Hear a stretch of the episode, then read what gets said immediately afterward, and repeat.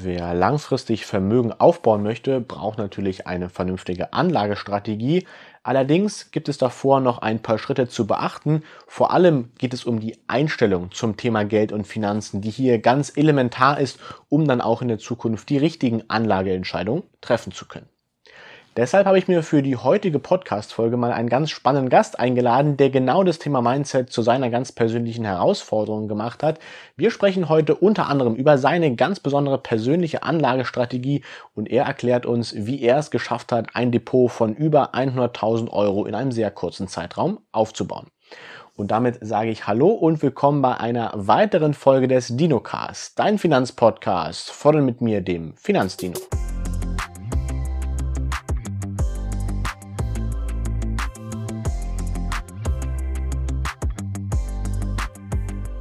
Willkommen bei der Jubiläumsfolge beziehungsweise Jubiläumsfolge Nummer 12, ein Jahr lang.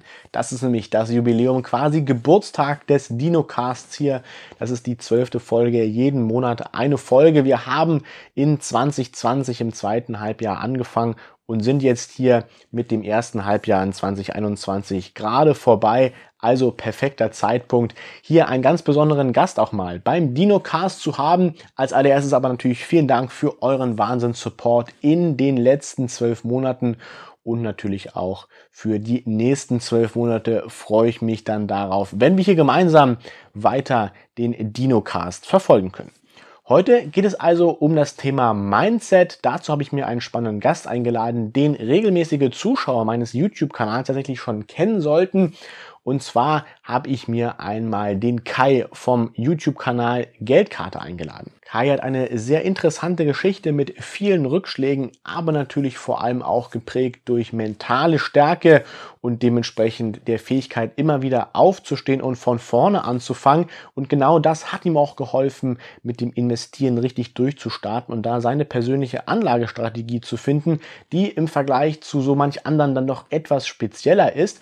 Wir schauen uns heute mal beides an. Einerseits sprechen wir so ein bisschen über die Story von Kai und auch das Thema Mindset dahinter und dann im zweiten Teil sprechen wir auch so ein bisschen über die konkrete Anlagestrategie, die er verfolgt und was es vielleicht da so alles zu beachten gibt. Die Links zu allen möglichen Social Media Auftritten, unter anderem zu meinem YouTube-Kanal, je nachdem, wo ihr das hier jetzt gerade hört, beziehungsweise auch zu Instagram und den Podcast-Plattformen findet ihr unten in der Videobeschreibung, beziehungsweise in den Show Notes und natürlich auch die Auftritte, unter anderem der YouTube-Kanal von Kai dem Geldkater, sind auch in der Beschreibung und in den Show Notes verlinkt. Schaut da auf jeden Fall gerne vorbei und lasst unbedingt auch ein Abo und ein Like da. Das ist eine wahnsinnige Unterstützung für uns. Vielen Dank schon mal an dieser Stelle. Bitte beachte, das Ganze ist hier natürlich wie immer keine Anlageberatung, sondern nur unsere persönliche Meinung.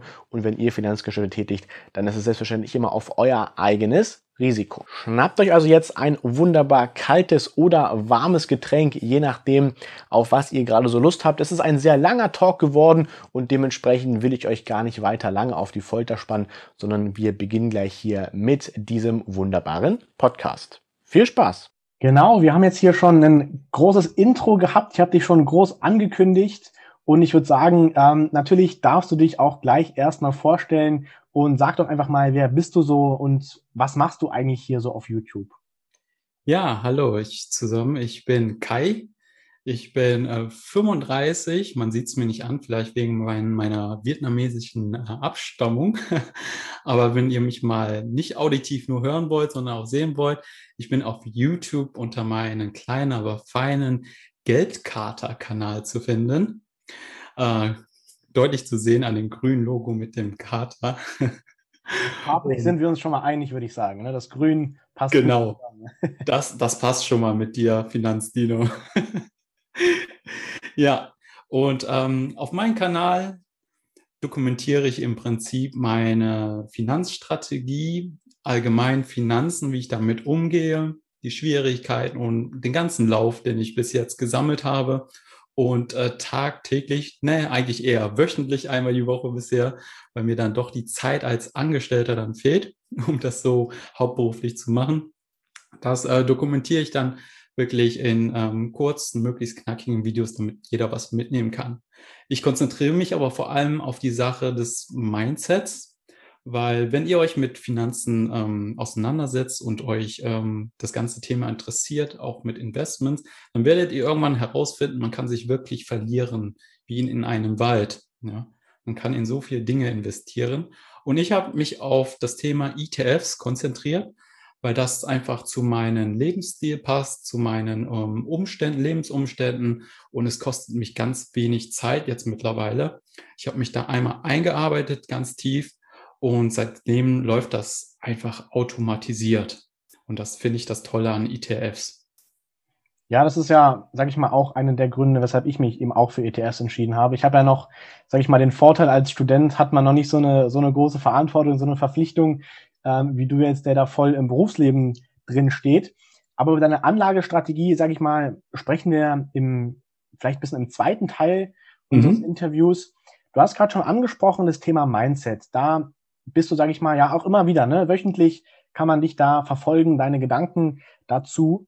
Mhm. Und ich finde es immer sehr interessant, ähm, von, von Leuten zu erfahren, wieso, weshalb, warum sie bestimmte Dinge jetzt so machen, wieso, wieso sie bestimmte Dinge denken. Und ich denke mal, du hast da eine recht interessante Story eigentlich. Und da würde mich jetzt doch mal interessieren, wenn du mal mit uns teilen möchtest, ja, so deinen dein kleinen Werdegang, sag ich mal, in einer, in, einer, in einer kurzen, umrissenen Version und wie du zu den, zu den Entscheidungen, sage ich mal, dann auch, was das Investieren jetzt angeht, um in ETFs zu investieren, wie du dazu gekommen bist. Ja, ich versuche das wirklich mal in Key Facts so runterzubrechen, ist natürlich schwierig. Letztendlich sind meine Umstände, ich sag mal, anders als bei vielen anderen, die hier geboren sind. Meine Eltern sind Flüchtlinge aus Vietnam gewesen. Wir sind jetzt ähm, ja in schwierigen Situationen aufgewachsen. Meine Eltern mussten erstmal darum kämpfen, hier zu überleben und Fuß zu fassen in Deutschland. Und so war dann halt auch ähm, ja mein erster Kontakt, dass wenn man wenig Geld hat, dass es sehr schwierig ist. Und ähm, so habe ich in den Jahren, wo ich dann irgendwann mal Geld verdient habe, nach der Schule ähm, mit der Ausbildung, immer so viel beiseite gelegt, dass ich mich wohlfühle zumindest. Davon ähm, damals war gar nichts dann zu denken an Investments oder so, sondern es ging wirklich so Überleben und nicht in Schwierigkeiten geraten. Das war das Erste. Ja? Und das möchte eigentlich auch jedem mitgeben, bevor er oder sie anfängt zu investieren, dass immer man genug beiseite hat, ne? damit man vor schwierigen Situationen zumindest ja nicht so extrem überrascht wird und dass man irgendwie einen Kredit aufnehmen muss oder so. Ja. Und ähm, das hat mir tatsächlich geholfen, erstmal in den jungen Jahren, wo ich dann ähm, ja schon Geld verdient habe, mehr als die Hälfte anzusparen. War aber auch ein Lebemann, sage ich mal. Wie jeder junge Mensch, hat Party gemacht, hatte Träume. Und eines meiner Träume war einfach so ein BMW Cabrio zu haben, weil die ganzen krassen Typen in meiner Gegend in NRW, ne? Die waren alle schon in der WhatsApp-Gruppe, ja? Ja, ja, genau da ist man voll angefixt und ja, als junger Mensch mit viel Testosteron, ähm, ja, läuft man natürlich Dingen hinterher. Ja, so, so war es dann halt auch bei mir. Und ähm, das war so mein Traum damals, mir das Geld dafür anzusparen. Und als ich tatsächlich so viel hatte, und das waren so 75.000 Euro, was eine Stange Geld ist, habe ich kurz überlegt und mich nochmal weiter damit befasst, ne? wenn du einen Neuwagen kaufst und den von der ähm, vom, vom Händler runterfährst, dann äh, bist du erstmal ein Viertel los sozusagen, also an Werten, ne? Weil der Wertverlust ist echt immens in den ersten, äh, ich sag mal, drei, vier Jahren. Und dann, dann dachte ich mir, ich habe mir das so lange jetzt aufgebaut, das ist mir zu schade. Ja. Und dann kamen noch verschiedene Punkte. Das war jetzt auch ein Key-Effekt äh, oder ein Punkt, wo ich dann zumindest Vermögen aufbauen konnte. Und ähm, ich habe dann lange Zeit nach der Ausbildung bei einem Unternehmen gearbeitet, dann kam die Wirtschaftskrise 2008 und ähm, das hat mein Unternehmen echt hart getroffen, in dem ich gearbeitet habe als Angestellter. Und ähm, es ging immer weiter stetig bergab und ich hatte immer mehr Ängste halt. Was soll ich tun? Ähm, ich kannte die Branche, hatte Angst, irgendwo anders hinzuwechseln, weil mir es wahrscheinlich genauso passieren könnte, ja, dass ähm, die Firma dann den Bach untergeht.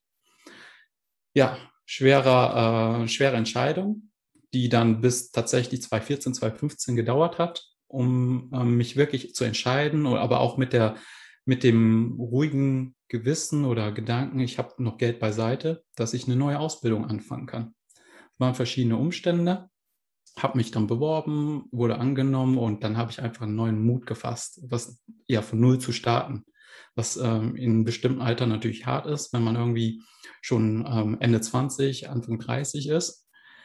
Nochmal von Null zu starten, man hat eine gewisse Scham. Aber ja, ich habe die Flucht nach vorne gemacht, habe einen Mut zusammengefasst und so kam es dann, dass ich die ähm, Ausbildung beenden konnte, einen neuen Job finden konnte in ganz anderen Branche, in, im pharmazeutischen Bereich, im Gesundheitswesen, was mir mehr Sicherheit gebracht hat. Und ähm, der Start für mich war auch dort holprig, wo wir dann jetzt tatsächlich ans Investieren kommen, weil ich habe mir damals gedacht, ich habe jetzt zum Glück Geld beiseite gehabt, um eine neue Ausbildung anzufangen. Das hat mir etwas Sicherheit gegeben, wobei die Ausbildung mich auch selber monatlich 210 Euro gekostet hat über die äh, zweieinhalb Jahre. Und ähm, nachdem ich rausgekommen bin, hatte ich wieder irgendwie Ängste, weil es war, ich konnte nicht so richtig Fuß fassen. Es war schwierig für mich. Aber durch ganz viele Bücher habe ich neuen Mut gefasst. Und da war vieles dabei, was ich gerne mit euch teilen möchte. Und zwar war das einmal wirklich so ein ähm, Mindset-Buch von Bodo Schäfer. Jeder hat mich damals ausgelacht, als ich das gelesen habe. Aber letztendlich hat der mir so viel geholfen. Also die Gesetze der Gewinner oder in sieben, äh, sieben Jahren zur ersten Million oder sowas. Sieben oder fünf? Oder? Ich, sicher. Sieben? ich bin mir auch nicht mehr so sicher. Ich meine sieben, sieben aber fünf wäre noch krasser. Fünf oder sieben. genau, die zwei Jahre. Ihr könnt das auf jeden Fall mal googeln. Ja, das waren so Bücher und äh, nach, danach habe ich mir sogar sein Kinderbuch geholt. Ähm, wie hieß es nochmal? Weißt du gerade den Titel? Nee, es war irgendwas mit einem Hund, oder? Ah ja, stimmt, genau. Ein Hund namens Money im ah. Gegensatz zum Geldkarte. Genau. Ja, richtig. Ja. Verschenke ich auch gerne meinen äh, Nichten-Neffen heutzutage gerne. Und das hat mir sehr geholfen. Und irgendwann kommt man dann sowieso zu Robert Kiyosaki, Rich Dad Poor Dad und all die anderen weiteren Bücher. Und so hat sich das, wie wir das mit den Zinseszins halt kennen, auch mit dem Wissen und Kap Humankapital aufgebaut. Und das hat mir so einen Push gegeben seitdem. Ja, also ich finde auch Bücher oder ganz allgemein Bildung, da kann man ja Bücher auch grundsätzlich drunter zählen. Mhm. Ähm, natürlich auch, ich sag mal, ähm, so Mindset-Building und so ist natürlich nochmal ein bisschen spezieller als jetzt vielleicht so eine Ausbildung oder sag ich mal irgendwie eine universitäre Sache oder so. Aber einfach ähm, die, die, die, die Bildung, die man auch aus vielen Büchern mitnehmen kann, so die Quintessenz, finde ich ganz wichtig. Und ich denke auch, dass der, der, der größte Zinseszinseffekt, den habe ich eigentlich durch meine Bildung, weil durch meine Bildung, das muss ich sehr viel Arbeit natürlich auch reinstecken, viel Zeit, die drauf geht. Das sind erstmal wahnsinnig hohe Opportunitätskosten, die dabei draufgehen. Also ja, ich denke, die, die vielen Stunden, die man sich Vorlesungen reinzieht oder Prüfungen schreibt, die könnte man in dem Moment auch anders verwenden. Ne? Aber dann über die lange Frist, denke ich mal, das gleicht sich sehr schön aus, wenn man dann, wenn man dann eben durchstarten kann. Und ich denke mal, das hast du ja dann auch recht eindrucksvoll, denke ich mal, bewiesen für dich selbst, auch wie du schon meintest, mhm. ja nicht so ganz einfachen Situationen, so als ja, Ende 20, Anfang 30, wie du meinst, jetzt nochmal von Null anzufangen. Ähm, das ist dann schon, denke ich mal, ein Schritt, den man, ja, den man dann machen kann. Und wenn er sich halt, sage ich mal, auf was Vernünftigem, ja, also auf irgendeine Art von, von Bildung eben basiert, ähm, und nicht nur auf, nicht, nicht auf Einbildung, sondern auf Bildung, genau. ähm, dann glaube ich, dass man daraus das meiste Kapital schlagen kann. Das finde ich auf jeden Fall was mir jetzt gerade eingefallen ist, weil du so schön darüber gesprochen hast, und zwar, ähm, das ist ja auch eine ganz schöne Disziplin oder so, ne? Wenn du da jetzt, was waren es, 75.000 angespart hast? Ja. Über, über den Zeitraum. Das ist ja eine wahnsinnig hohe Disziplin, die man, die man als junger Mensch dann da irgendwie zutage legt. Ja. Ähm, das ist halt, denke ich mal, auch von Vorteil, wenn es ums Investieren geht, oder? Wenn du dann sagst, okay, du hattest schon vorher diese Disziplin, auch wenn es jetzt ein, sage ich mal, anderes Ziel hatte, jetzt eben für deine ETF-Sparpläne oder so das Ganze zurückzulegen. Absolut, genau. Deswegen fällt mir das so einfach, einfach Geld beiseite zu legen und zur Investition liegen zu lassen. Ähm, genau, äh, zu meiner Story noch. Ähm, ich bin, ja, wo soll ich denn jetzt noch anfangen? Also es sind ja verschiedene Geschichten, die dazu für, mich, mich, dazu geführt haben. Ne?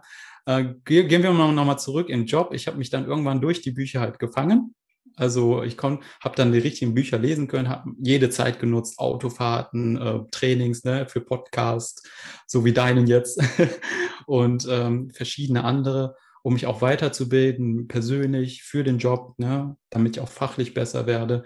Und so hat eins zum anderen geführt. Und ähm, das hat mir auch immer wieder geholfen, die letzten Jahre Gehaltserhöhungen zu bekommen. Und äh, ja, durch diese ähm, intrinsische Motivation habe ich dann aber auch irgendwann gemerkt, ich verdiene zwar Geld, äh, habe dann viel beiseite, aber was mache ich damit? Und ich hatte damals das einzige Anlageprodukt, was ich kannte, war tatsächlich das äh, Festzinskonto. Und da, damals war noch, bevor ich, ja, ich habe zehn Jahre das laufen lassen bei einem, bei der Deutschen Bank, vielleicht sage ich das, oder du piepst das halt raus, um keine Werbung zu machen. Aber ähm, ja, äh, bei, bei einer Anlage, äh, bei einer Bank hatte ich dann tatsächlich für zehn Jahre angelegt, noch bei 4,5 Prozent Zinsen oder sowas. Damals war es okay. Das waren so verteilt über 10.000 Euro, hier mal 20.000 und so weiter. Also meine 75.000 ne, habe ich dann entsprechend verteilt auf verschiedene Festzinsprodukte, wobei ich dann 25 tatsächlich für Menschen, ähm, ja, habe ich Menschen geliehen, die tatsächlich das Geld genutzt haben und ich brauchte es damals nicht. Und ja, es ist für mich weg, aber ich konnte damit anderen Menschen helfen. Und vielleicht ähm, beschreibt das auch meinen Charakter, dass äh, Geld alleine nicht in meinem Fokus liegt und weshalb ich auch diesen YouTube-Kanal gestartet habe, um möglichst viele Menschen in meinem Umfeld, das war das primäre Ziel, aber dann auch habe ich gemerkt, dass ich auch vielen Menschen, andere Menschen, die halt durchsprachig sind, äh, ob Österreich, Schweiz oder ähm, hier äh, im Lande, dass ich mit denen dann auch ähm, ja, eine Hilfestellung geben konnte. Und das erfüllt mich natürlich ungemein. Dir geht es wahrscheinlich dann auch so ähnlich. Ja, auf jeden Fall hat er immer so zwei Komponenten. Ne? Einmal dieses technische, sage ich mal, wie investiere ich jetzt, in welches Produkt investiere ich und was macht das eigentlich? Und eben der Schritt, der eigentlich viel wichtiger ist und von den meisten so irgendwie übergangen wird. Und ja, auf der einen Seite hast du die, die, äh, ach, man macht einfach irgendwas, auf der anderen Seite die, die total ähm, überdenken und überanalysieren. Dieses Thema Einstellung, Mindset, ja, ist ja immer so ein äh, magisches Wort in dem Bereich ist. Man braucht nur das richtige Mindset, dann kann man alles schaffen und so. Ähm, da ist bestimmt schon was dran, aber ich glaube, man braucht eben auch so eine, so eine innere Sicherheit eben. Und die innere Sicherheit, so ein, so ein bestimmtes Selbstvertrauen eben auch, so ein Selbstbewusstsein, das kommt natürlich auch oder bedingt sich auch sehr stark mit so einer finanziellen Sicherheit. Ja? Und na klar, Festzinsanlagen sind jetzt nochmal was, was anderes als zum Beispiel wie Tagesgeld oder so, aber wenn du halt eben, ja, für dich dann, sage ich mal, in dem Moment das richtige Anlageprodukt gefunden hast, mhm. ähm, oder ja, Anlageprodukt, ob wir das so nennen wollen, ne? aber ich denke mal, ihr, ihr wisst, was ich meine, ähm, dann ja, ist es, denke ich mal, auch die, auch die richtige Entscheidung dann. Und wenn man dann damit eben dann zusammen wächst, ja, also ich meine, ich hätte mein Geld früher auch auf dem Sparbuch und das war halt eine gute Option so, ne? Damals. Mhm. Ich habe tatsächlich ähm, neulich, äh, wo du jetzt von 4,5 Prozent Zinsen redest, bin ich neulich mal ganz alte Unterlagen durchgegangen. Da habe ich auch noch ein Konto von einer Bank, die gibt es mittlerweile gar nicht mehr. Die ist nämlich auch ja, von der berühmten Deutschen Bank, die du schon gerade genannt hast, ähm, irgendwann übernommen worden. Mhm. Nagel mich jetzt nicht drauf fest, ähm, müsste ich nochmal nachgucken, ich glaube von 2007 oder sowas. Und da gab es auch noch einiges an, an Zinsen und lustigerweise wahnsinnig hohe Gebühren für Investitionen. Ja, mhm. also irgendwelche äh, Kurtagen für Provi und Provision und keine Ahnung, was da irgendwie alles aufgeführt wurde. Das fand ich doch sehr bemerkenswert. Da haben wir es jetzt eben, sag ich mal, ähm, ja, da ist alles niedriger geworden. Ne? Die Zinsen sind niedrig, fast schon negativ und ähm, die, die Gebühren sind niedrig geworden. Und ja. äh, ich finde, es ist auch ein ganz guter Punkt jetzt mit den, mit den niedrigen Gebühren, weil das ist ja auch, sage ich mal, alles Geld, was du zur Verfügung hast, das soll ja für dich sinnvoll arbeiten, ja. Bei der Bildung ist es die Zeit und dein Wissen, was arbeitet. Und beim Geld ist es der Zinseszinseffekt. Und da eignen sich, ja, was eignet sich denn da eigentlich gut jetzt fürs Investieren? Was ist da so deine Einstellung zu? Ja, mittlerweile ähm, denke ich, es führt nichts an der Börse vorbei. Ja, wobei an der Börse gibt es verschiedene Anlageprodukte. Und ähm, ich bin wirklich ein Verfechter für ein Produkt, was ähm, jeder einfach handeln kann, was für die Masse ist und ähm, womit man sich nicht viel beschäftigen muss. Ähm, alles andere, klar, ganz nach seinen persönlichen Neigungen, nach seinem Hobby. Manche machen das mit Einzelaktien dann entsprechend, leben das voll aus ne, und ähm, steigern sich rein oder äh, ich sag mal, graben sich da so tief ein, dass sie zu Experten werden. Alles wunderbar. Passt äh, in meinem Fall nicht zu meinen Lebensumständen und ähm, für mein Umfeld habe ich auch gemerkt, auch nicht. Die wollen sich auch nicht so viel damit befassen, aber ich habe sie zumindest so angetriggert, da, dass, dass, sie damit anfangen. Und ähm, wenn ich noch einen Schritt zurückgehe, so als meine ähm, ja mein letzter Festzinsvertrag ausgelaufen ist und ich dann die Abschlussrechnung von 10.000 Euro waren das dann nochmals, die fest saßen für ein Jahr, zurückbekommen habe. Und da stand tatsächlich drauf, für das letzte Jahr habe ich von den 10.000 Euro ganze 10 Euro bekommen. Habe ich mal gerechnet, was heißt das denn unterm Strich nach Inflation? Ne? Und das ist natürlich ein dickes Minus gewesen, wobei ich bei den ganzen Jahren zuvor ähm, ja knapp unter den 1.000 Euro an Zinsen gelandet bin, ne? jährlich. Das ist nochmal was anderes gewesen. Freut man sich natürlich. Aber wenn man heute sieht, wie ich seit drei Jahren investiere und meine Rendite bei knapp in den drei Jahren 40.000 Euro plus ist, dann ist das schon mal was ganz anderes. Klar gehört ein bisschen, ne? ja. ja, genau. Klar gehört ein bisschen Glück dabei, da sind wir uns einig, ne? weil da ist auch der Einstieg entscheidend. Zwischendurch hatte ich aber tatsächlich auch mal einen Crash, wo wir die Jahr, ein Jahrzehnt davor nichts gehabt haben. Ja? Und dennoch ist das, glaube ich, mein Weg, den ich zeigen möchte. Und ich wusste es von vornherein, ne? ähm, wenn man sich mit Börseninvestment beschäftigt, muss man einfach auch mit einem Crash rechnen und dann ist es halt wichtig, wie man darauf reagiert. Denn wovor haben die meisten Leute denn Angst an der Börse? Also vor dem Crash tatsächlich. Und ähm, warum? Weil die nicht wissen, wie die mit einem Crash umgehen können, sollen. Ja, verschiedene Dinge, Aspekte da, was ähm, dazugehört. Und ich denke mal, da leisten wir ganz viel ähm, Aufklärungsarbeit, wie man damit umgehen kann und wie man dann dadurch auch die Angst vor dem Crash verlieren kann. Ja, ich denke auch, dieses finanzielle Wissen ist, ist wahnsinnig wichtig und da gibt es auch wieder genau zwei, zwei Seiten. Einmal dieses Mindset, diese Einstellung dazu. Ähm, und um den Gedanken jetzt gleich noch weiterzuführen, es gibt halt auch noch die andere Seite, diese sehr theoretische, wissenschaftlich-mathematische Seite. Und ähm, ich denke mal, es ist für uns Privatanleger schon sinnvoll, so grundsätzlich zu wissen, was wir eigentlich an der Börse machen und was eigentlich passiert. Ne? Denke ich mal, sind mhm. wir uns einig. Man sollte nur in das investieren, was man auch versteht. Aber natürlich, wir müssen da jetzt keinem irgendwie Doktorarbeit drüber schreiben können oder so. Wir müssen grundsätzlich verstehen, was passiert da eigentlich auch von der Theorie her. Und dann sollten wir das eben auch in, ja, in Handlung umsetzen können. Und dazu brauchen wir die richtige Einstellung. Und ich denke, das ist einerseits eben sehr wichtig, weil da ganz viele Leute draußen sind, die vielleicht nicht dieses Wissen haben, auch nicht diese, vielleicht auch nicht so, sich so stark einarbeiten wollen in diese theoretischen Grundlagen und dann einfach den Leuten mitzugeben, hey, ne, ein Crash heißt erstmal, erstmal ist natürlich schlecht, wenn die Kurse runtergehen, ne, ähm, mhm. aber das hat sich im Laufe der Zeit immer wieder erholt. Das ist auf jeden Fall so, es geht wieder bergauf. Ja. Ähm, und dementsprechend, ja, ist es, ist es eben wichtig, dran zu bleiben. Und dann halt die, diese theoretische, wissenschaftliche Seite, die ist ganz genau erklärt, wieso, weshalb, warum, was gerade da passiert. Ich kann es auch nicht alles irgendwie erklären und verstehen und so, ja. Ähm, aber ich gebe mir wenigstens Mühe, sage ich mal, auch den Hintergrund dahinter zu verstehen. Ich könnte es dir leider nicht wiedergeben, sonst ähm, ja, das wäre auf jeden Fall äh, ja no, noch mal ein anderes Level, sage ich mal. Aber das finde ich sehr interessant, eben diese Verknüpfung dann da zu sehen.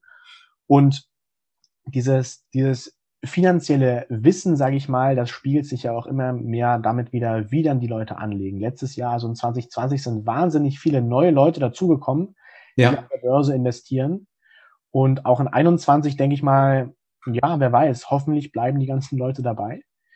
Ähm, und wenn, wenn wir jetzt nochmal zurückgehen, war das quasi so dein, dein Einstiegszeitpunkt, sage ich mal, wo du gesehen hast, okay, die äh, was waren es, 10 Euro oder so, die du jetzt an Zinsen rausbekommen hast. Ähm, die, ja, genau. Ja, genau, die, äh, die sind eigentlich nichts gewesen, da hast du im Prinzip was draufgezahlt. War das so der Hallo-Wach-Ruf quasi für dich, zu sagen, okay, ich muss mit meinem Geld jetzt was Sinnvolles machen oder hat es dann auch irgendwie einen anderen, einen anderen Input gebraucht, sage ich mal, bis du dann wirklich angefangen hast, auch konkret an der Börse zu investieren? Ja, das waren verschiedene Aspekte. Einerseits, um mir noch mehr Sicherheit zu schaffen. Also wir, wir alle haben irgendwo ein Sicherheitsbedürfnis.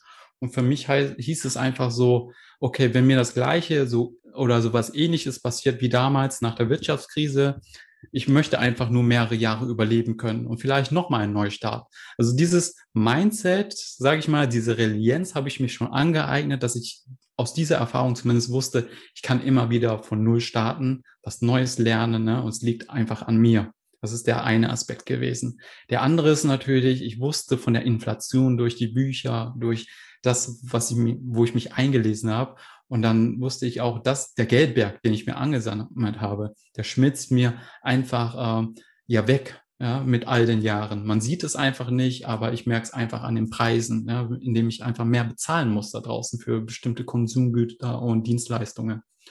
Und ähm, so kam der nächste Schritt, Bücher zu lesen und zu lernen, was heißt denn investieren. Da hat mir Robert Kiyosaki geholfen, da hat mir äh, äh, ja Bodo Schäfer im Rudimentär geholfen mit Aktienfonds, sage ich mal. Ähm, da hat mir Beate Sander geholfen und dann irgendwann Gerd Kommer. Und ich glaube, das ist der, äh, ja, da ging es ins Wissenschaftliche, ins Technische, was mir ungemein geholfen hat, neben den ganzen Mindset-Geschichten. Und ich denke mal, Mindset ist das eine und irgendwann musst du in Step gehen und das Ganze verstehen, um zu wissen, was machst du an der Börse. Und da bist du ja auch ganz tief drin und stellst ganz viele ETFs vor, was ich super klasse finde.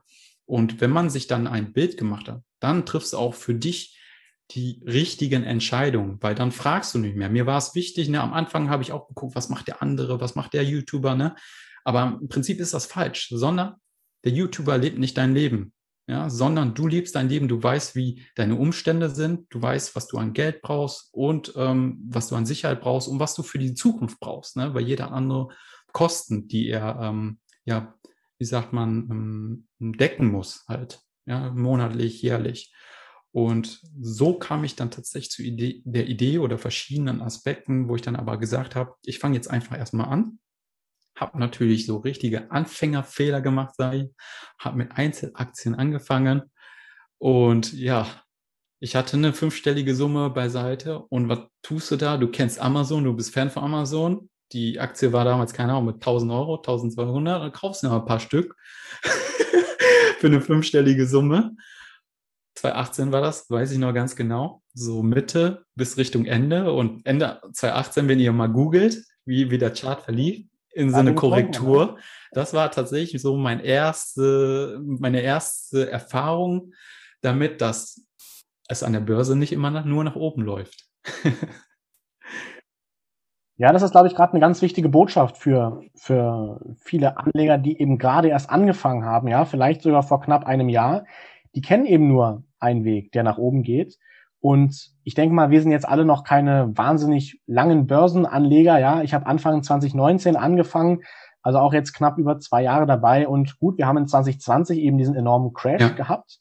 Aber ich denke, was viel, viel schlimmer eigentlich daran war, waren ja der, der Impact auf unser reales Leben. Ja, also ähm, das hat ja viel mehr einen größeren, äh, eine größere Auswirkung gehabt, die wir auch erleben könnten als, als jetzt, als jetzt ja. der Crash. Und es ist jetzt schon ganz schön komisch, ne? Wenn man dann so weiß, okay, bald langsam geht's vielleicht wieder auf, vielleicht gehe ich nächstes Semester auch mal wieder in die Uni. Glaube noch nicht wirklich dran, aber ähm, ja, das ist, ne, das ist schon echt komisch, dass plötzlich jetzt die Sachen wieder so weg vom Digitalen verlegt werden, immer mehr in, dass man sich dann auch mal so face-to-face -face gegenüber sein kann. Das ist schon, ja, einerseits eben sehr komisch, aber auch eine ganz wichtige Erfahrung. Ich denke mal, du bist da genau den ganzen, den ganzen Weg andersrum gegangen, mit Einzelaktien angefangen, dann in Indexprodukte äh, übergeswitcht. Ja. Und ähm, ich denke, der, der, der Weg bei vielen, und so hatte ich es mir persönlich tatsächlich auch ganz am Anfang gedacht, ah, okay, fängst mal mit den ETFs an.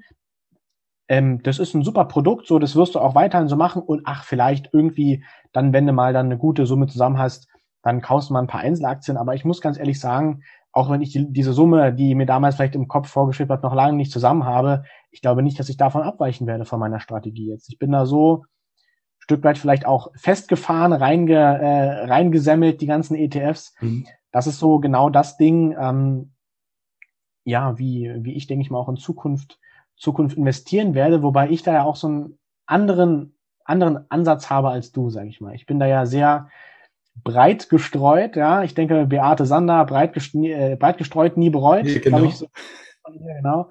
Ähm, du bist ja so ein bisschen anders unterwegs. Und äh, ja, da würde ich dich doch jetzt einfach mal ganz kurz fragen, wieso, weshalb, warum hast du dir denn ausgerechnet den Nasdaq 100 ausgesucht? ja, das ist schon verrückt, ne? wenn, wenn man den ganzen Finanzbibeln oder ETF-Bibeln ähm, liest oder den Gerd Kommer, unseren äh, ETF-Papst, sage ich mal, den hat er sich natürlich erarbeitet, den Namen, weil der in Deutschland so dafür bekannt ist. Dann heißt es ja immer, äh, streu möglichst breit in die Welt, ja, möglichst mindestens 1600 äh, ähm, Aktien bzw. Unternehmen weltweit gestreut in Industrieländer und dann möglichst auch noch äh, Schwellenländer. alles schön gut. So habe ich natürlich auch angefangen irgendwann, als ich dann mit dem Thema ETFs angefangen habe tatsächlich. Äh, aber nochmal, um zurückzukommen ähm, mit den Einzelaktien. Ich habe mir echt ähm, Amazon, Microsoft, Apple am Anfang reingeholt und dann verschiedene andere Titel, die aber nicht äh, wirklich erwähnenswert sind, weil da in den dreien steckte wirklich ordentlich Geld halt drin. Äh, Im Nachhinein haben die mir wieder Geld eingebracht, also äh, indem ich einfach das Ganze gehalten habe, natürlich echt geschwitzt habe die Monate. Also ich hatte das Glück, 2019 ging das wieder hoch und hatte mir parallel aber auch schon ähm, ähm, MSCI World und ähm, die Emerging Markets als ETFs reingeholt. Ja, währenddessen, als der Markt unten war. Und so konnte ich dann parallel dazu lernen, wie das Ganze funktioniert, wie das sich verhält. Ne? Und so, ah, okay, Einzelaktien steigen natürlich schneller als so breit gestreute ETFs, aber ich fahre im Prinzip viel sicherer und ruhiger mit ETFs. Das waren meine ersten Erkenntnisse. Und dann habe ich mir das Ganze Monate weiter angeschaut und gemerkt, irgendwie, ah, kennt man ja wahrscheinlich auch von vielen jungen Leuten, ETFs, das ist jetzt nicht so berauschend, du guckst ihnen halt zu, ne? wie der so ein bisschen hoch und runter zittert, aber die Action hast du wirklich in Einzelaktien. und ich habe für mich einfach gemerkt, okay, ich bin jetzt nicht der super Einzelaktientyp, weil ich ja keine Zeit habe für wirklich tiefe Analysen und ich möchte einfach auch nicht blind spekulieren und picken, okay, das wird die nächste Aktie, das nächste Amazon oder sowas.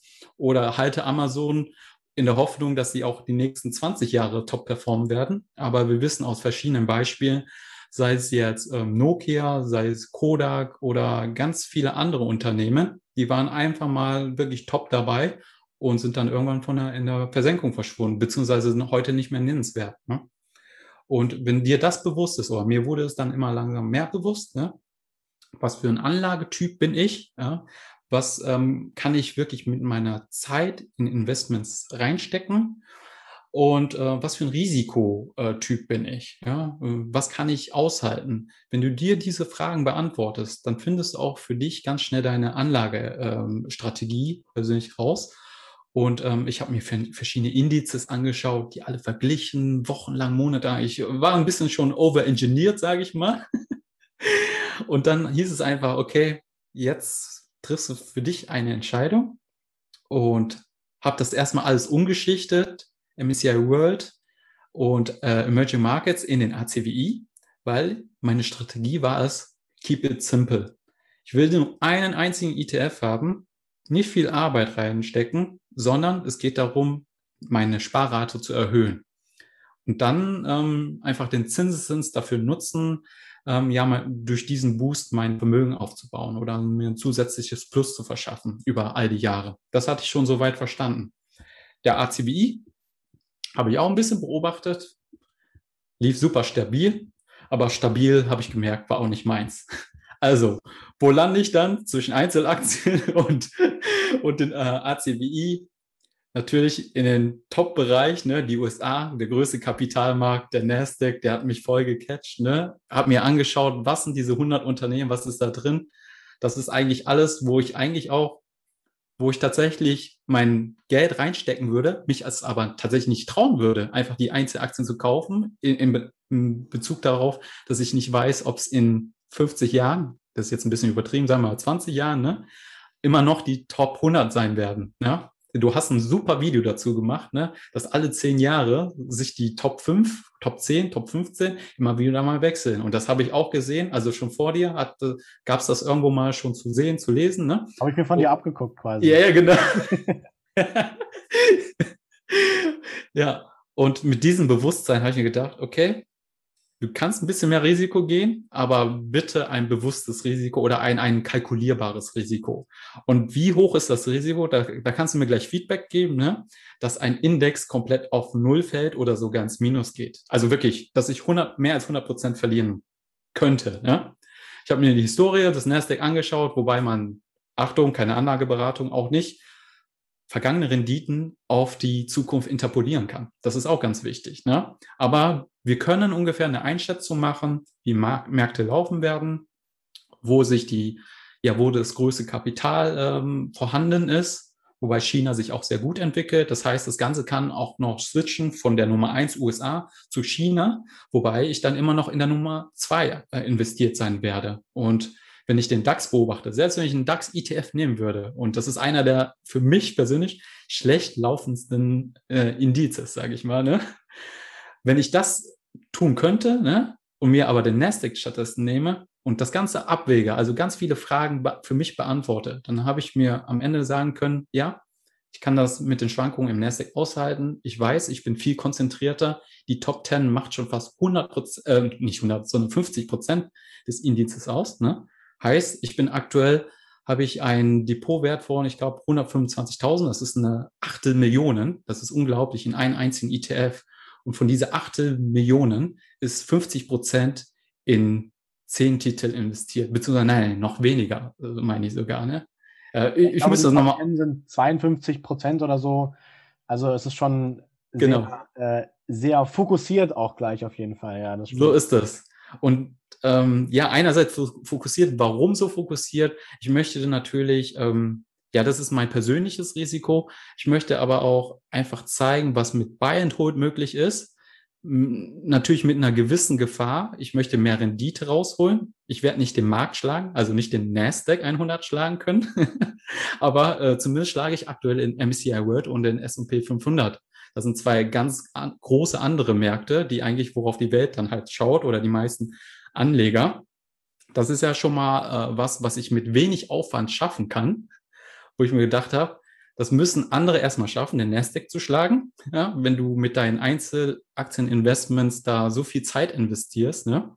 Und ich schaffe das wirklich einfach mit monatlichen Sparplänen und hau da einfach Geld rein und hol mir da meine, ja, mehr als sieben Prozent aktuelle Rendite. Im Schnitt ist es tatsächlich gerade irgendwie um die 20. Ja, ja also ich, ähm, ich habe tatsächlich jetzt gerade, wenn ihr den Podcast hört, dann ist das Video schon draußen. Ja. Ähm, unter anderem auch mal über den Nasdaq nochmal gesprochen und den ganzen so kritisch nochmal beleuchtet. Da werde ich auch gleich nochmal was nachfragen. Ja. Und das waren also genau diese iShares ähm, Nasdaq, der 2010 wurde der aufgelegt und der hat in dem Zeitraum 20, schieß mich tot Prozent pro Jahr gemacht. Also so knappe 20 Prozent pro Jahr über elf Jahre lang hinweg. Ähm, das ist schon das ist schon krass auf jeden Fall. Da denke ich mal, ja, kann man sich nur vor verbeugen vor dieser Performance. Das ist schon echt äh, mehr als, ja, sage ich mal, mehr als ausreichend. Ne? das stimmt, genau. Wenn wir sind, sind auf jeden Fall ganz gut. Da hast du auch eigentlich perfekt mein, äh, den, den, den letzten Podcast, den ich aufgenommen habe, perfekt quasi nochmal ganz kurz in deinen Worten zusammengefasst, wo ich nämlich über die drei Parameter der Geldanlage gesprochen habe. Unter, und, und unter anderem steht natürlich da das Risiko als ähm, wahrscheinlich sogar das elementarste äh, Mittelteil irgendwie mit dabei. Und wo wir schon vom Risiko sprechen, jetzt vom, vom, vom Nasdaq, ja, der Nasdaq ist gut gelaufen, hat auch über die letzten Jahre wirklich tolle Performances ähm, abgeliefert und wie du schon meintest, man soll vergangene Performance nicht immer in die Zukunft übertragen oder man kann das auch nicht. Aber wenn wir uns erstmal den Nasdaq so richtig anschauen, dann haben wir da, ist da mehr als jedes zweite Unternehmen im Technologiebereich. Vor allem, wenn wir uns anschauen, dass ich glaube, es sind ähm, 40 Prozent IT und 20 Prozent Kommunikation. Wenn wir uns da mal die ähm, verschiedenen Änderungen der, der Branchen von einzelnen Unternehmen anschauen, dann sind das eben 60 Prozent und sogar ein bisschen mehr, die im Prinzip Technologie, Technologie, technologiebasiert sind. Ähm, das ist ja, sage ich mal, einerseits ein Länderrisiko mit dem Nasdaq, nur amerikanische Unternehmen und ein starkes Branchenrisiko. Wie passt das, sage ich mal, irgendwie zusammen, dass du dann sagst, ja, das ist so das Investment, mit dem ich mich am wohlsten fühle, wo du vorher vielleicht bei Gerd Kommer und auch bei Beate Sander eben dieses breit gestreut, nie bereut, möglichst in die gesamte Welt über Länder und ähm, Sektoren hinweg diversifizieren soll. Wieso wählst du da, sage ich mal, so eine extreme Variante bei den ETFs? Ja, sehr, sehr gute Frage. Äh, tatsächlich hat das ähm, ja verschiedene Aspekte. Klar habe ich mir den Komma angehört und das auch verinnerlicht und mir ist das auch bewusst. Und äh, letztendlich kann man nur über Rendite schaffen, indem man etwas mehr Risiko fährt und etwas konzentrierter ist. Das ist der eine Aspekt. Ja? Wenn du den Markt kaufst, dann ähm, schaffst du auch nur die Rendite des Marktes. Ja? Das muss klar sein.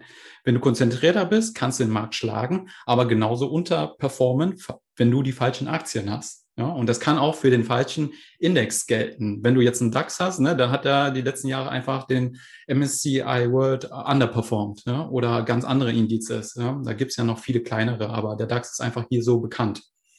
Ähm, Im Gegensatz zum S&P 500, äh, der eine riesige Historie hat und der Nasdaq tatsächlich erst, wenn ich zurückschaue, irgendwie in den 80ern wurde er aufgelegt ne? und wirklich bekannt wurde er erst nach der großen Dotcom-Blase, ähm, sage ich mal, als es geplatzt ist und es danach aber stetig bergauf ging.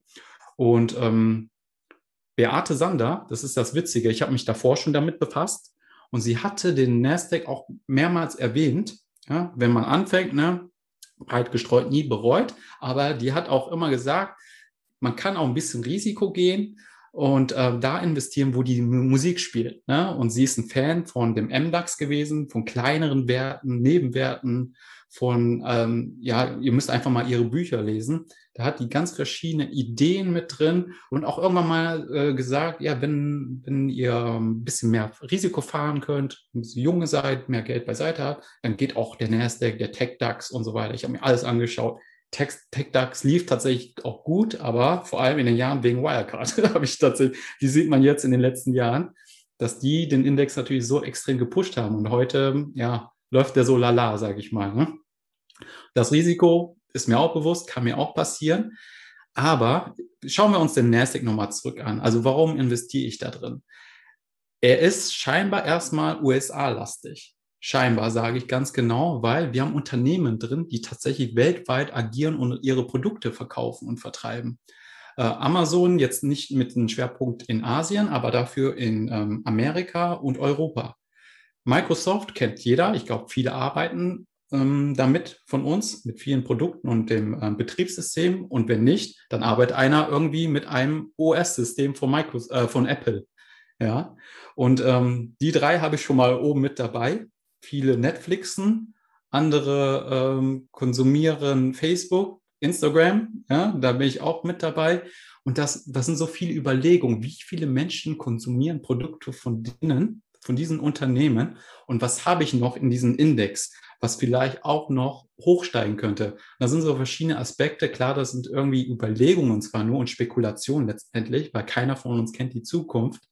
Aber ähm, wichtig ist erstmal wirklich eine, wenn man abweicht vom Markt und sich nicht damit befassen möchte, die, sich Gedanken zu machen. Denn letztendlich, ähm, wenn wir uns viel YouTuber anschauen und ähm, angucken, jeder hat seine eigene Strategie. Es gibt niemals die gleiche Strategie zweimal, außer einer kopiert eins zu eins natürlich, ne? Warren Buffett. Aber ähm, ja, ich möchte mit meiner Strategie einerseits für mich mehr Rendite schaffen, ähm, zeigen, was mit Buy and Hold möglich ist. Das ist der zweite Punkt. Und aber auch ähm, zeigen, was vielleicht in einer kürzeren Zeit mit etwas mehr Rendite möglich ist. Letztendlich wirst du am schnellsten Vermögen aufbauen, indem du deine Sparraten signifikant erhöhst. Und dass du anfängst, irgendwie in die vierstellige Richtung, wenn nicht sogar fünfstellig monatlich zu investieren. Aber das ist für die meisten halt nicht möglich ja, für den Normalo. Ich sag mal, ich bin, ich zähle mich zu unter den Normalos, bin Angestellter, kein Unternehmer. Und ähm, da ist doch spannend, ja, mein, meine Reise äh, dafür, dass ich auch ein bisschen risikoaffiner bin, sage ich mal, durch meine ganzen Erfahrungen und Werte, die ich mitbekommen habe. Und ich würde auch sagen, Geduld, die mir ungemein dabei hilft, solche Crashphasen, solche Korrekturen auszuhalten, auszusitzen und das mit euch zu teilen dass ich da vielleicht ähm, ja was mitgeben kann und letztendlich uns alle darauf zurückbringe und zurückbesinnen kann. Wir wollen Vermögen aufbauen, möglichst effizient, effektiv, äh, da mit wenig Arbeit für die meisten und für jeder Mann, jeder Frau. Und das waren so die Gedanken, ja, was in der Summe dazu geführt hat, warum ich den Kanal gestartet habe, warum ich in diesen Index investiere und das auch tatsächlich so konzentriert mache. Ist, finde ich, eine sehr spannende Begründung und ich kann dem Ganzen auch einiges abgewinnen, aber du weißt, ich muss leider der weltweiten Diversifikation immer noch den Vortritt lassen. Ähm, ich denke mal, das ist genau das, was du, was du gerade beschrieben hast. Da kann man natürlich sich jetzt ein theoretisches Modell ausdenken, wie man möchte. Die Wahrheit, ja, liegt aber beim Fußball würde man sagen, die Wahrheit liegt auf dem Platz und ich denke mal auch bei der Geldanlage, die Wahrheit liegt halt irgendwo dazwischen. Mhm. Es gibt kein, kein Finanzprodukt, kein nichts, was 100 Prozent für jeden passt. Da muss sich jeder eben dem Ganzen sich selbst anschauen, was da für ihn passt, sich selbst informieren, selbst vielleicht ein Buch in die Hand nehmen und ja, sich einfach ein, ein bisschen weiterbilden, eine, eine, eigene Meinung auch bilden, ist da ganz wichtig. Hast du, denke ich mal, auch sehr, sehr schön erklärt. Jemand zu kopieren kann auf jeden Fall schön sein oder sagen wir mal, war oftmals in der Vergangenheit, ja. Stichwort Warren Buffett, sehr schön. Das mhm. läuft aber auch nicht mehr so ganz stark. Und wenn man dann noch nicht so ganz weiß, was man da eigentlich tut, wieso ist eigentlich Warren Buffetts Performance gerade nicht so gut, wenn man dafür kein Verständnis hat oder nur sehr eingeschränkt, halte ich es für wahnsinnig gefährlich, eben so ein Investment dann zu machen. Und wenn du jetzt sagst, ja, hier, ähm, der, der Nasdaq ist mein Index, da kannst du dich ja mit Frank Thelen zusammensetzen, dann macht er demnächst den, Tatsächlich. den Geldkater Thelen 100 Index auf oder so. Ähm, ja, nein, also genau, dann, dann wirst du vielleicht doch noch Unternehmer und kannst die fünfstellige Sparrate dann pro Monat einsetzen. Wer weiß, ne? Ich rufe den Frank gleich mal an. Ja, genau. Sehr schön. Also was ich jetzt auch so, so, so mitgenommen habe, ist, dass du eigentlich mit deinem Investment, sage ich mal, bewusst deutlich mehr Risiko eingehst.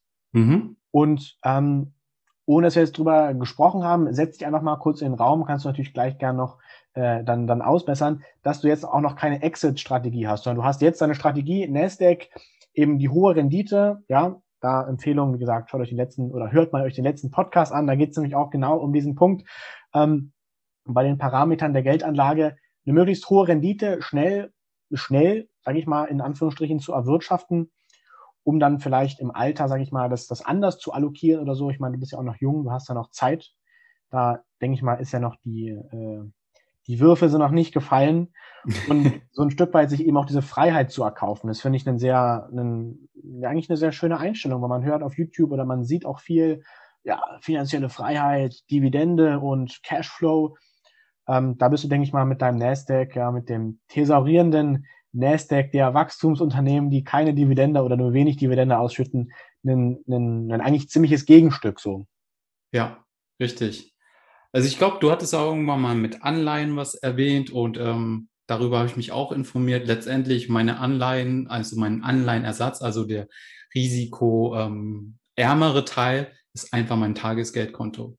Da habe ich wirklich eine fünfstellige äh, Position, sage ich mal, mit drin, mit denen ich gut schlafen kann. Das ist mein Notgroschen, also weit über den Notgroschen, muss man sagen. Komme ich mehr als ein Jahr über aus und da, da muss ja jeder für sich einfach äh, ähm, ein gutes Gefühl finden. Also es erwirtschaften mit mir keine Rendite. Andere sagen, würden sagen, das ist doch bekloppt, ne, dass du so viel Geld beiseite hast, dass du ähm, ja, das für dich arbeiten könnte, also noch mehr. Aber ich glaube, das ist gerade für mich das passende Verhältnis. Und ich sage gerade für mich, ja, ja, bloß nicht nachmachen, keine Anlageempfehlung, wie gesagt, ne, wo ich dann tatsächlich ein, eine sechsstellige Summe in den Nasdaq, einen einzigen ETF investieren kann. Weil mein, mein Gegengewicht ist einfach das Tagesgeldkonto dazu, der Cash, ne, der eigentlich im Prinzip ungenutzter liegt, aber mir einfach dieses Sicherheitsgefühl gibt. Ja. Und ähm, wenn du, wenn ich mir aber in Summe einfach umrechnen würde, und das kann jeder für sich dann machen, ne, was du an Gesamtvermögen schon aufgebaut hast, beiseite gelegt hast, ne, und wie lange du davon zehren könntest, das gibt ein ungemein ja gutes Gefühl und tatsächlich Freiheit. Also ich würde nicht sagen, hier, ich bin noch weit weg von finanzieller Freiheit. definiert, kann, darf jeder für sich äh, selber anders definieren, ne? Oder Unabhängigkeit ist erstmal die Stufe darunter. Aber wenn ich äh, bestimmte Sachen schon abdecken kann und sogar eine Zeit lang einfach arbeitslos sein konnte und Jahre dann, sage ich mal, mit meiner Frau und ich werde Vater ähm, in ein paar Monaten, was mir auch eine gemeine Ruhe bringt, ne? um neue Entscheidungen treffen zu können, falls mich wieder das Schicksal hart trifft. Und ich glaube, das kann jedem passieren, wie jetzt Corona. Keiner hat das erwartet. Wer weiß, was mich in Zukunft noch erwartet. Und gerade da die Balance zu finden, für mich vorzusorgen, aber auch noch weiter in die Zukunft. Und wenn wir, wenn ich auf den Punkt Exit-Strategie zurückkommen will jetzt, was du meintest, ne? Mein Anlagehorizont ist mindestens zweistellig in Jahren, also zehn Jahre mindestens, tendenziell eher 15 und sogar länger, weil ich brauche das Geld, was ich da drin habe, nicht. Ne? Wenn du schon hörst, ich habe eine ich lebe ein gutes Leben jetzt gerade, kann Urlaub machen und so weiter. Das, das ist unabhängig von meinem ETF. Und das sollte auch jeder für sich schaffen, dass er so viel Geld beiseite hat, Urlaub machen kann und die schönsten Dinge genießen kann, ohne auf sein ETF gucken zu müssen. Weil das gibt dir ungemein Ruhe, weil du weißt, du, du kannst jetzt zehn Jahre nicht auf den ETF schauen, der arbeitet für dich weiter, die Sparpläne laufen weiter und in ein paar Jahren guckst du rein und freust dich einfach. Und ich glaube, diese, dieser Gedanke muss erstmal festsitzen, dass du nicht versuchst, so, so viel rumzuspielen, weil nur weil man mehr macht, heißt es auch nicht, dass man mehr schafft, sag ich mal, an Rendite. Würde ich jetzt mal aus meiner persönlichen Erfahrung behaupten. Ne? Ja, ja, hin und her, macht Taschen leer und so, jetzt können wir hier das Phrasenschwein Richtig. Stücken, ne? Ähm, ja. Da fällt mir auch gerade ein, es war jetzt quasi gerade frei nach Costolani mit den Schlaftabletten, ne? Da guckt man irgendwann später nach. Ja. Ja, ich glaube, genauso, genauso geht es auch. Und ähm, ich würde mich trotzdem ganz persönlich immer für eine weltweite Streuung entscheiden, weil ich einfach viel mehr Vorteile darin sehe, als du jetzt, der sehr konzentriert investiert. Ähm, ich kann natürlich verstehen, wieso. Ja, der Nasdaq, der ist klasse gelaufen, gar keine Frage. Und mhm. ähm, da sind eben auch die Top-Unternehmen drin. Aber wenn ich mir die Top 10 angucke, da sind, das ist ja fast im Prinzip die Top 10 von so einem MSCI World. Ja, ja stimmt. So, mit ein, zwei Ausnahmen oder je nachdem, wie da gerade die Kurse gestiegen, gefallen sind. Ja. Ähm, das macht ja, sage ich mal, so erstmal keinen großen Unterschied. Ich bin halt nur einfach nochmal viel breiter und besser diversifiziert im Prinzip. Und das, was du auch noch gerade meintest mit dem, mit dem Tagesgeld und das, das, das liegt gerne rum, das sind ja quasi auch Opportunitätskosten, ja klar, aber es ist vor allem, sage ich mal, eine Versicherungsprämie, die du zahlst. Nämlich du zahlst quasi die Inflation als Versicherungsprämie. Das Geld liegt da rum und du kriegst halt 0,01 Prozent oder so, aber Versicherungen kosten was und die Sicherheit, ne, da, es gibt leider nichts, in dem Fall nichts umsonst, sogar die ETFs. Ja, gibt jetzt schon einige, die sind kostenlos, aber die kosten auch immer noch so äh, im Schnitt, sage ich mal, 0,1, 0,2 Prozent. So ist es. Genau das. Und das sind so viele Aspekte, die wir jetzt aufgezählt haben, die ungemein wichtig ist, äh, sind halt. Und ähm, ja, das dokumentiere ich auch in meinem Kanal, sei es jetzt irgendwelche jährlichen steuerlichen Geschichten, ETF-Kosten, die ich immer äh, ja paar Monate nach äh, Jahresanfang dann ja öffentlich mache, damit jeder davon etwas mitnehmen kann, lernen kann, die Angst verliert vor Investments, vor hohen Summen in ETFs. Klar, ähm, ich empfehle absolut nicht den Nasdaq für jedermann, jeder Frau, sondern genau so wie du in meinem Freundeskreis, Bekanntenkreis sage ich auch, wenn du keine Ahnung hast, ne, fang zumindest an mit den MSCI World. Damit kannst du schon mal nichts falsch machen und damit wirst du auch gut schlafen. Ja. Es läuft auch andersrum, das habe ich die letzten Wochen gemerkt, wenn einfach so eine Sektorrotation stattfindet, wenn mal durch irgendwie Zinsänderungen äh, Tech-Aktien nicht so gut laufen und alles andere dann wieder top. Damit muss ich auch umgehen können. Das heißt, ähm, defensive Werte, äh, Banken, Konsumgüter liefen die letzten Wochen gut. Ähm, das lief konträr zu meinen, sage ich mal, Indexverlauf. Und das muss mir oder ist mir auch absolut bewusst. Das sitze ich aus und ich nutze die Chance einfach zum Nachkaufen. Und ähm, gerade wie du sagst, ne, das ist eine Sektorwette, das ist eine Länderwette.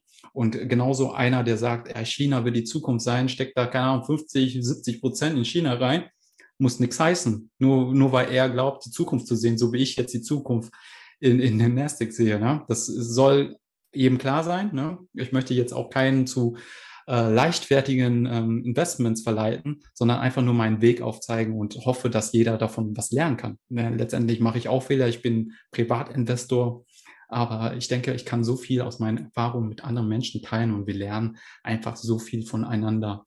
Ja.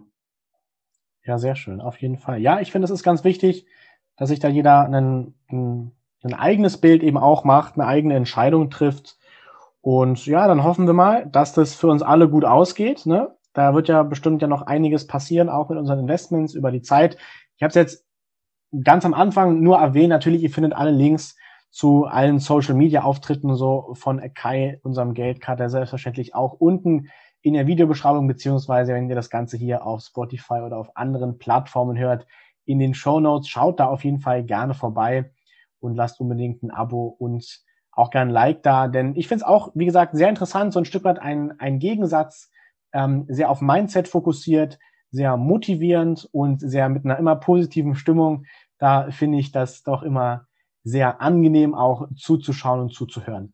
So, wir haben jetzt hier wirklich wieder eine wahnsinnig lange Zeit gequatscht. Ich habe jetzt aber zum Abschluss nochmal drei Fragen an dich, damit die Leute sich nochmal vielleicht ein anderes Bild ab, äh, abseits der, ähm, der reinen Frage NASDAQ oder MSCI World vielleicht von dir machen können. Und ähm, genau, also wenn du noch irgendwas zu ergänzen hast, dann ergänz gerne noch. Ansonsten hätte ich jetzt hier, wie gesagt, noch drei kleine Abschlussfragen an dich. Nee, alles gut. Ich denke mal, die Golden Nuggets habe ich schon äh, hier fallen gelassen. Und ich denke mal, äh, wir wollen es auch nicht zu lang ziehen und ja, langsam zum Ende kommen. Ja, genau. Ja, es, die Zeit vergeht immer so wahnsinnig schnell, wenn man hier so wahnsinnig schöne Gespräche hat. Genau. Also einmal natürlich die Frage erübrigt sich bei deinem Kanalnamen vielleicht schon etwas, aber trotzdem muss ich sie natürlich stellen. Eher Hund oder eher Katze? Natürlich die Mieze oder Kater in dem Fall. Ja, genau. Ja, das war natürlich jetzt hier äh, schlecht vorbereitet, sage ich mal, die Frage. Das war ja sehr offensichtlich jetzt. Ähm, für die nächste Frage weiß ich nicht, würde mich mal wirklich interessieren. Ähm, zumindest von, von, von einem Unternehmen bin ich mir sicher, dass es auch im, im NASDAQ tatsächlich gelistet ist. Und zwar Cola oder Pepsi? Pepsi. PepsiCo, ja. Ist im NASDAQ. Genau. Sind einfach breiter aufgestellt, die haben auch noch ein paar Chips mit drin und andere ja, genau, Snacks, ja. Produkte, genau. Sehr schön. Und jetzt, ja, na, den NASDAQ kann ich hier, wie gesagt, nicht reinnehmen, aber wenn du dich entscheiden müsstest, würdest du ein MSCI World nehmen oder Einzelaktien dir raussuchen? Wow, MSCI World. Sehr gute Antwort. Sehr gute Antwort. Gleich nochmal ein Pluspunkt. Gib doch einfach dem Ganzen dafür schon mal einen Daumen nach oben hier für die gute Antwort zum Schluss. Hast dich noch gut gerettet quasi. Sehr schön. Ja, es hat mir, wie gesagt, äh, wahnsinnig viel Spaß gemacht, hier mit dir jetzt wieder äh, Ewigkeiten zu quatschen. Es macht immer sehr viel Spaß. Die Zuhörer und Zuschauer kennen dich ja vielleicht auch schon aus der Börsenbande. Da sind wir zusammen immer regelmäßig mit mit dem Aktienheld noch am Start. Ich freue mich auf jeden Fall, dass ihr alle wieder eingeschaltet habt, am, am wieder dabei wart. Und ich verabschiede mich an der Stelle jetzt schon mal. Und du da als Gast, du durftest dich am Anfang direkt vorstellen und du hast jetzt auch noch quasi das abschließende Wort zum, zum Sonntag im Prinzip. Also, das war's von meiner Seite. Lasst dem Ganzen einen Daumen nach oben da. Schaut auf jeden Fall auch bei Kai vorbei. Und ich verabschiede mich und du hast das Abschlusswort.